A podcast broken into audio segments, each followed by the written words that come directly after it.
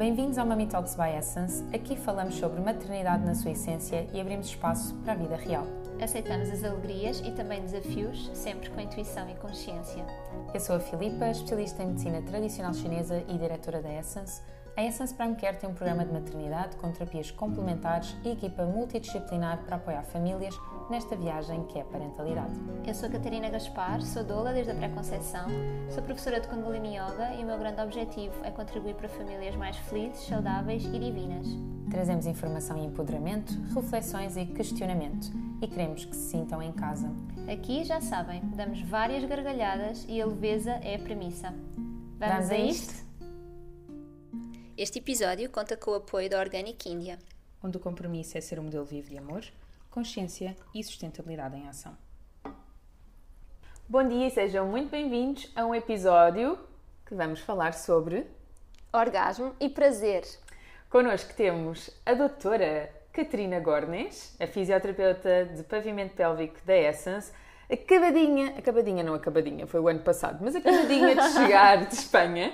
Um, e já anda a fazer um sucesso aqui por Terras Lusas. Soa sempre tão bem, não soa? Soa. Antes de nós começarmos e de, e de apresentarmos e começarmos aqui a falar sobre este tema, vocês já sabem, temos a nossa rúbrica sobre, então, estas nossas perguntas. Queres tirar uma para ti? Quero. Não foi nada manipulado. Queres tirar? Toma. não, agora fico, agora fico. Eu disse que queres tirar tipo, e comecei Não, a não, distribuir. eu quero esta, eu quero Queres essa? Quero. Ok, então vou tirar. Olha, já que tirei de baixo para ela, vou tirar de cima para ti. E agora vou aqui para o meio para mim. E é esta, ai meu Deus. Certo. Bora lá. Então vá, primeiro convidadas. Convidada. O que te relaxa profundamente? Olá, bom dia. Ahm, sim, respondo já à pergunta. O que me relaxa profundamente seria poder ter uma manhã inteira para mim, poder sair, a correr e depois uma massagem. Isso é o que me relaxa profundamente. Eu, eu vou tomar a liberdade de promover isto à Catarina, eh, bloqueando uma manhã inteira em que ela não vai trabalhar, mas eh, sai a correr como ela quiser, mas vem e faz tratamento de massagem lá na Essence. Pode ser, pronto, está combinado. Está resolvido. É o quê? Uma vez por semana? Uma vez por semana, ah, pronto, se pode ser todos os dias melhor. Mas sim, com uma vez por semana já, já fico feliz. Pronto, vamos dizer que sonho concretizado. Agora és tu. Qual é da minha. uma das memórias mais felizes da tua infância? Andar de bicicleta com o meu pai, com rodinhas, e testar quando é que as rodinhas já estavam boas para sair e depois houve uma altura que uma saiu e eu, ai, ai, não consigo. Meu pai, consegues, consegues? Eu, "Ah, afinal consigo, só com uma. Assim, meia torta. Sim, é uma das memórias. A minha eh, já saiu. A minha já tinha saído e nós tínhamos colocado aqui para o meio. Querem tanto saber qual é a minha forma preferida de dormir Não acredito. que sai outra vez a mesma. É tão hilária que Então, sai outra vez. Responda esta comigo. Qual é uma das memórias mais felizes da tua infância? Uma das memórias mais felizes da minha infância. É tão fácil responder. Vou dizer duas. Posso? Muitas? Sim. Sim, então, uma delas é estar hum, na, na casa onde eu cresci, eh, lá fora tínhamos muitas eh, figueiras, e eu vinha à janela, batia assim na janela e pedia bolinhos de areia hum, à minha mãe, então eu vinha, comia os bolinhos de areia e ia lá para fora brincar. E, e a outra é, é ir com a minha avó a beber café e ela dava-me assim colherzinhas de café. Não digas à tua mãe. Pronto, isso explica um bocadinho a minha aceleração hoje em dia. Também Obrigada, avó. Também. Sim. Garoto. Clarinho. Clarinho, clarinho. Boa. Vamos então começar. Olhem, não nos podemos esquecer que temos a Pranaro connosco e vamos divulgar hoje um produto novo que é um hidrolato. Já tem vários, então nós escolhemos hoje Rosa da Machena e Filipa lembra-nos para que é que serve, Bom, então é assim, usar. hidrolato é uma água floral, portanto, vocês acabam por ter várias aplicações, como tónico facial, agora na época da primavera-verão, quando formos à praia para nos refrescar, eh, chegando a casa, eles têm vários, o de Rosa da Machena é um dos meus favoritos, mas também tem tree, tem lavanda, tem vários. Um, o de rosa, como tónico facial, é o must de qualquer rotina. Portanto, cá está. Super Eu refrescante. Vou usar. daqui a É, pouco. e não nos podemos esquecer também que a nossa pele é constituída por água e gordura. Então, se nós só dermos gordura, algo fica a faltar. Se nós só damos água, algo fica a faltar. Sim, então, sim. precisamos mesmo dos dois pilares: água e gordura. Que bom. Agora vamos entrar no tema que eu estou super curiosa. Muito bem-vinda, Catarina. Então, antes de mais, fala-nos assim um bocadinho sobre ti. Sou a Catarina, sou espanhola. Ahm, eu estudei, ahm, os meus estudos são fisioterapia. Depois da fisioterapia, especializei-me em fisioterapia do pavimento pélvico e entrei em todo este mundo da, da maternidade, não é? Da grávidas, pós-parto. Ahm, faltava alguma coisa mais humana e fiz ah, também a formação da doula. Ah, Depois disto, depois fui para Portugal. Ah, estou aqui agora em Portugal, desculpa, desde há um ano e meio, mais ou menos. Ah, e pronto, o meu marido é português e vimos cá para formar família. Agora sou mãe de uma bebê, ah, da Vera. E ah, desde há uns meses atrás comecei a trabalhar na Essence ah, como fisioterapeuta do, do pavimento pélvico, vendo, visitando a mulheres ah, grávidas, pós-parto, com problemas enquanto a relações sexuais, tudo aquilo que está relacionado ah, no âmbito mais feminino, por dizer de alguma forma. E é um prazer ter-te connosco.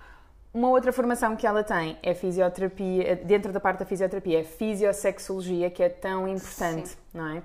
Então, muitos dos casos, inclusive em infertilidade, também são revistos pela Catarina. Tem sido um encanto trabalhar com ela. Obrigada. Olha, Catarina, se nós nos pudermos aqui focar um bocadinho nesta questão do orgasmo e do prazer, quais são assim três mitos que existem em relação à sexualidade e aqui com esta componente não é da fisiologia da sexualidade? Quais são três mitos que tu queres desmistificar já? O primeiro acho que seria o orgasmo vaginal e clitoridiano. Ahm, acho que é o maior mito que ainda existe. Para mim, orgasmo só há um. E este orgasmo é aqui, está aqui, na nossa mente. O orgasmo se dá na nossa mente. Se a nossa mente não está preparada para ter o orgasmo, a mulher, o homem, não vai ter o orgasmo. Portanto, o orgasmo é cerebral, mas depois a forma de chegar, de atingir este orgasmo, eh, pode ser hum, da forma vaginal, com penetração, pode ser com a estimulação do clítoris, pode ser uma massagem, ah, sim, podem haver muitas, eh, muitos caminhos, ah, caminhos para chegar ao orgasmo. Um, e sobretudo diferenciar isto, porque ainda há muitas mulheres que, um, que tenham este medo, este tabu de ah, eu não consigo ter um orgasmo só com penetração. E é certo, ou seja, a mulher, o órgão da prazer é o clítoris. O clítoris tem mais de 8 mil terminações nervosas. Portanto, o clítoris existe só para ter prazer. Ah, e é uma pena não utilizar este órgão do prazer para atingir o orgasmo. Portanto, o orgasmo com penetração é mais difícil ah, porque a vagina é insensível. A vagina não tem terminações nervosas. O que tem terminações nervosas é o clítoris e o colo da útero. Portanto, quando há penetração, o clítoris está também, os corpos cavernosos do clítoris estão em contacto com, com a vagina, com o conducto vaginal, e isto é o que pode estimular e atingir o orgasmo em algumas mulheres. Por isso, algumas mulheres conseguem ter orgasmos com penetração, mas porque há esta estimulação em contacto com o clítoris, não só para estar dentro da vagina. Sim, não sei se estou a explicar-me bem, mas o orgasmo, sobretudo, é pela estimulação do, do clítoris. Isto é o primeiro mito. para desmitificar. Um, depois, se calhar não se fala tanto, mas também gostaria de falar sobre quando temos menstruação e relações sexuais. Uh, muitas mulheres não têm relações sexuais durante menstruação uh, por asco ou pronto, por incomodidade às vezes. Uma parte é porque não, não temos a menstruação como uma coisa uh, boa, não? sempre a menstruação é suja, é, é má. Um, desmitificar isto. E outra coisa é que ter orgasmo durante a menstruação, há evidência científica que melhora as dores da menstruação. Portanto, durante a menstruação é ótimo poder ter orgasmos, seja com nós, nós mesmas ou com alguém, companheiro ou companheira. Um, e depois, outro mito. Não sei se vocês tenham assim algum. Uh, sim, olha, por exemplo, sim, tenho, tenho. Uh, a questão de as mulheres e os homens ser gener generalizarmos o homem é assim e a mulher é assim. Isto é verdade ou não quando falamos de sexualidade? É verdade que os homens tenham níveis de testosterona desculpa, muito mais elevados, isto é assim, portanto, é a testosterona que faz muitas vezes um, esta vontade de ter mais, mais relações, mas isto também é muito geral, porque a sexualidade, a, a parte erótica, se trabalha com imaginação, imaginação um, com leituras, um, se vai trabalhando. Ou seja, uma mulher pode ser tão sexual como um homem, mas se calhar era esse mito, não, Catarina? Os homens, se calhar, tenham muita mais vontade e as mulheres. Ah, não, não tem por que ser assim. É muito social. É muito social isto. Um, e a sexualidade se trabalha, a parte erótica se trabalha. E já com isto, quero dizer outra, desculpa, uh, seria a sexualidade acaba quando entramos na menopausia. É também outro, outro mito.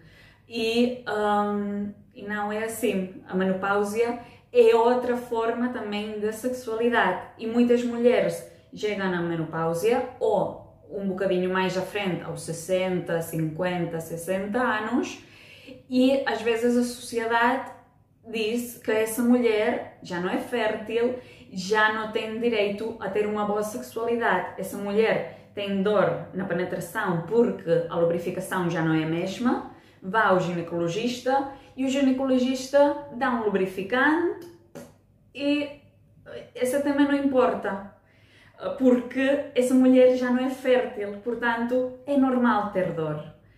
Pode ser por falta da lubrificação, mas também se pode fazer muita coisa, se pode trabalhar muito o pavimento pélvico e melhorar esta lubrificação com fisioterapia pélvica.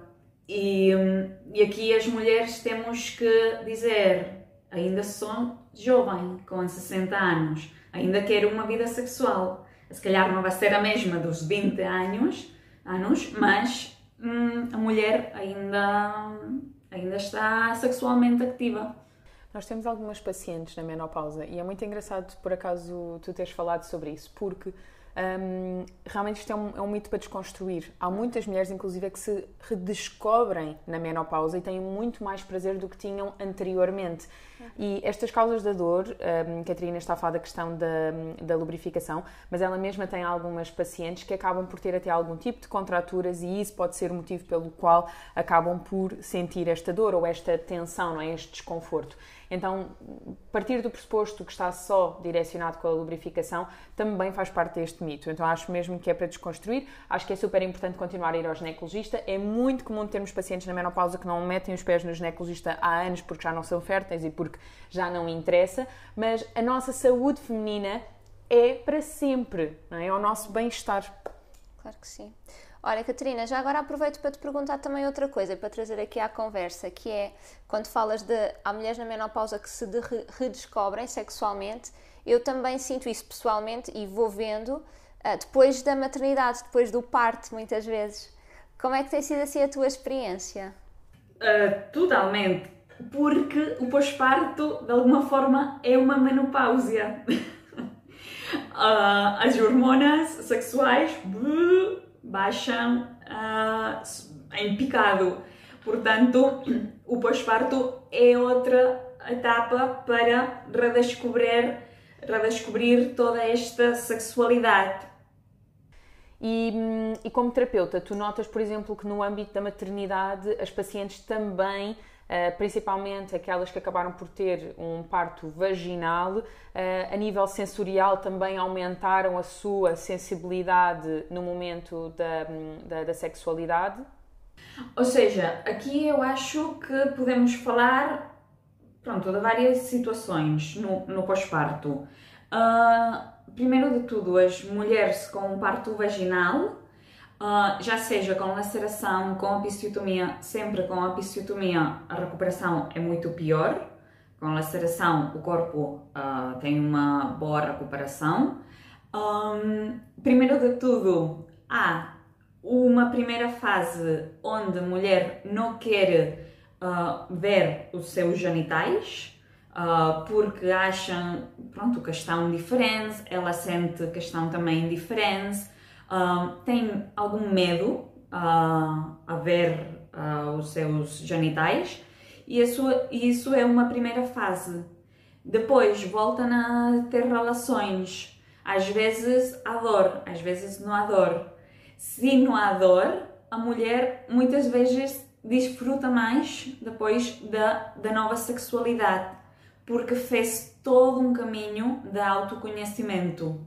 E depois há, um, há aquelas mulheres que fizeram uma cesariana, que tiveram uma cesariana, e às vezes também há dor na penetração.